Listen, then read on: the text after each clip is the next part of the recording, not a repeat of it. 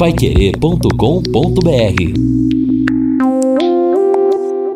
No Jornal da Manhã.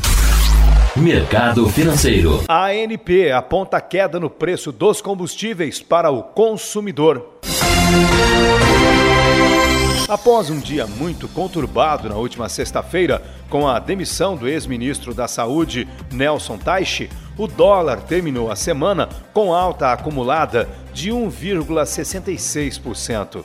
Com as turbulências da sexta-feira, a moeda norte-americana terminou o dia com alta de 0,34%, cotada a R$ 5,83 na venda na cotação oficial.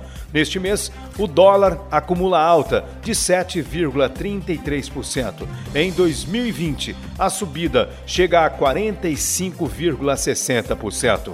Já o dólar turismo terminou a sexta-feira a R$ 6,06, sem considerar o IOF, Imposto sobre Operações Financeiras.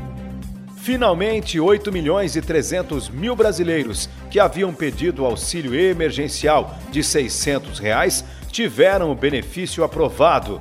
No caso das mães solteiras, aquelas que administram, cuidam dos lares, a ajuda é de R$ 1.200. A lista de novos beneficiários foi repassada à Caixa Econômica Federal, que deve liberar 5 bilhões e 300 milhões de reais nos próximos dias. O pagamento da primeira parcela atrasada para este contingente vai ocorrer gradualmente, segundo a Caixa, entre os dias 19 e 29 de maio, segundo o mês de nascimento do beneficiário.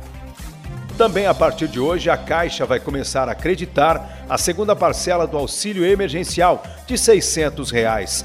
Aproximadamente 50 milhões de pessoas estão inscritas no programa, criado para garantir uma renda básica emergencial durante três meses para o enfrentamento dos efeitos econômicos da pandemia do novo coronavírus. O benefício é pago para trabalhadores informais e pessoas de baixa renda, inscritos no Cadastro Social do Governo e no Bolsa Família. Os preços dos combustíveis nos postos apresentaram nova queda na última semana, segundo a Agência Nacional do Petróleo. De acordo com a ANP, o valor médio do litro da gasolina para o consumidor recuou 0,4%.